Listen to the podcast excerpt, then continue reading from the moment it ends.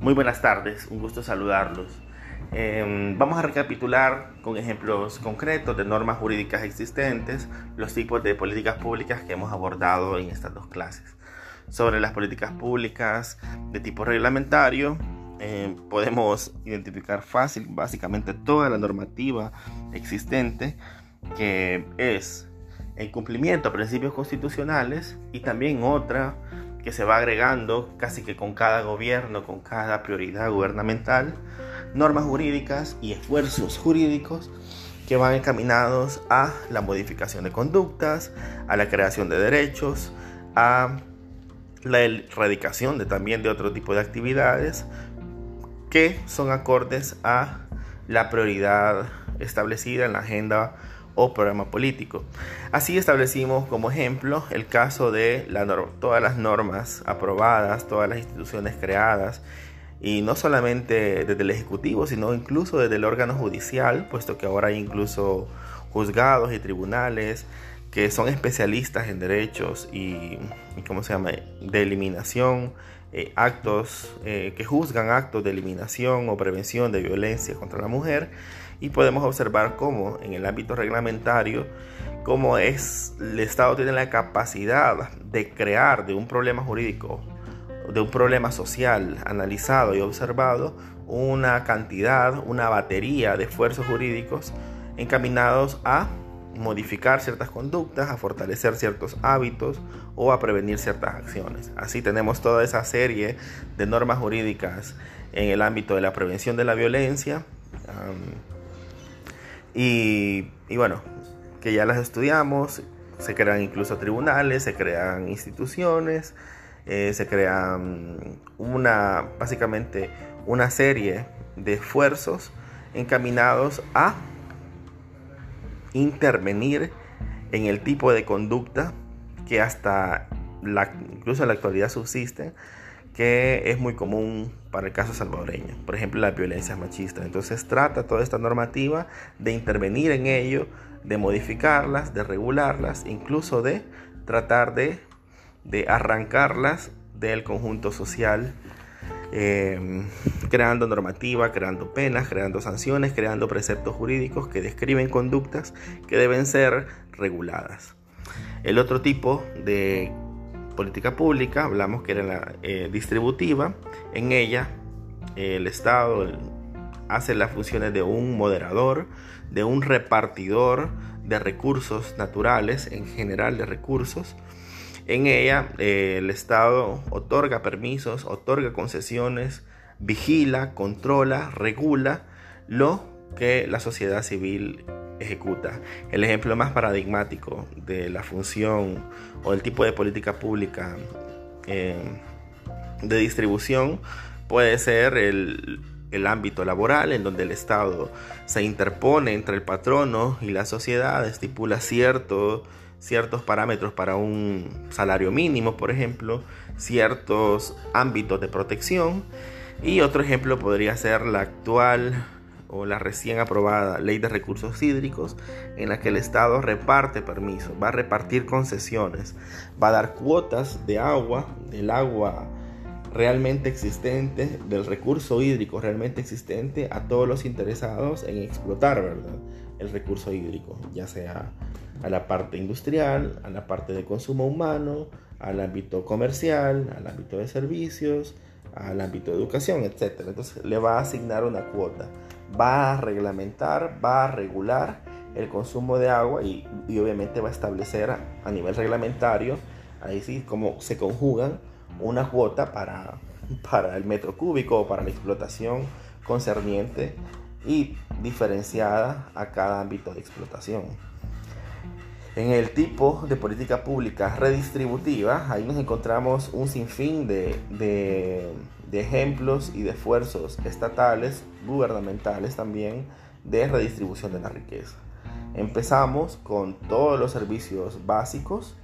que van no solamente desde los derechos sociales, de educación, del seguro social o de los hospitales públicos o de la universidad pública o de las instituciones públicas, de tipo bachillerato, sino también en el ámbito de la, de la protección y garantía de derechos individuales. Por ejemplo, el Centro Nacional de Registros también conlleva, conlleva una cantidad de fondos que son invertidos. Eh, redistribución en el ámbito de, el arreglado o pavimentación de calles, ¿verdad? ¿Cómo es eso que las calles principales o donde se realiza el mayor comercio eh, estén en muy buen estado, en un estado al menos decente, y el cantón o aquel, aquella zona aquella zona rural tenga calle de piedra donde es imposible pasar a los vendedores de incluso de aquellos granos básicos o de aquellos productos de primera necesidad. Eso también es redistribución. Cuando el Estado eh, encamina o distribuye el presupuesto para este caso de obras públicas, no solamente para mantener en el mejor estado posible las calles principales donde mayor riqueza se mueve, sino también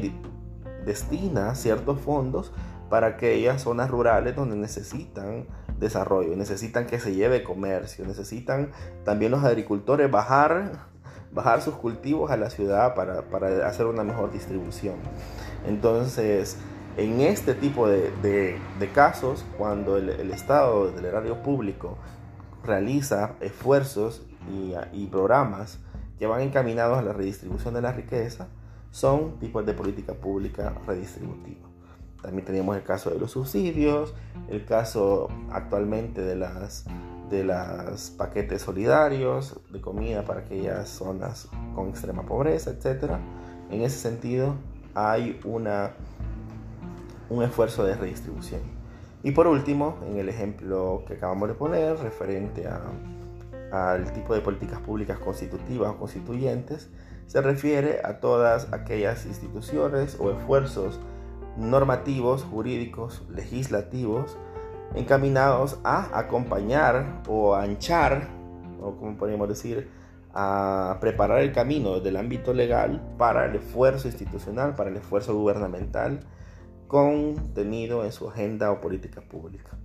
Así, una, poníamos el ejemplo de Ciudad Mujer como institución que se crea para en, gobierno de Mauricio Funes y actualmente entiendo que hay una, una política pública, una campaña que se llama Nacer con Cariño, eh, que tiene que ver con, con un esfuerzo por, en vista de las enormes denuncias,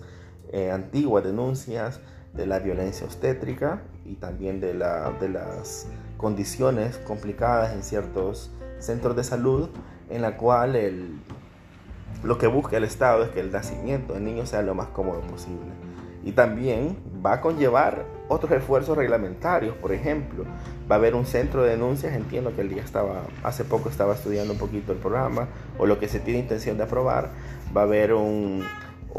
comité encargado de recibir denuncias para todos aquellos maltratos que se den durante el, durante la, durante el parto, porque antes o sigue siendo muy común que los enfermeros o los médicos eh, traten, por ejemplo, de la persona que va a parir, que bueno, empuje. una, una, cosa típica en esos lugares es, bueno, si, si abrió las piernas para recibir el, para recibir el sexo y el semen que, que engendró a este niño, claro que tiene, puede, puede abrir las piernas para, para, parirlo. Es decir, una forma, un castigo psicológico, es decir, bueno, si usted eh, algún momento disfrutó del sexo, ahora ni modo, este es el castigo del sexo. Básicamente, si se fijan, hay casi que una, una analogía con, con, con el pecado, con el pecado original, con la divinidad. Entonces, eso, bueno, ustedes pueden hacer una consulta en su casa si alguien ha sufrido este tipo de violencia. Y eso también entiendo que de los, de los esfuerzos que tratan de hacerse desde esta política pública que se pretende implementar. Así como centros de cuidado, para los recién nacidos, que la, estancia de la madre en, esta, en este momento tan especial que sería el dar a luz o, el parto sea lo más cómodo posible, incluso en los lugares o eh, centros de salud públicos. Así que también todas las instituciones, toda la normativa que se crea a partir de esa política pública, nacer con cariño, eh, eh, se crea la institución, no sé cómo se llama la institución, ¿verdad? parece una institución con un nombre cursi, ojalá que no, pero puede ser, qué sé yo, el centro, centro para, centro de recepción de denuncias, eh, para para prevención de violencia obstétrica, por ejemplo. Podría ser por ahí una oficina que reciba esos malos tratos, etcétera, pero se va creando, se van creando centros, se va creando normativa, se va creando una, un sinfín de, de, de caminos desde la norma jurídica propia de los estados, reglamentos, memorandos, que van allanando, que van allanando la, el camino para implementar esos planes y programas contenidos en la agenda. Todos tienen relación, a veces podrían ser confusos, sí, pero eh, realmente tiene que ver muchas veces con la relación intrínseca que tienen para efectivamente implementar planes y programas eh, gubernamentales. Muy bien, eso ha, sido, eso ha sido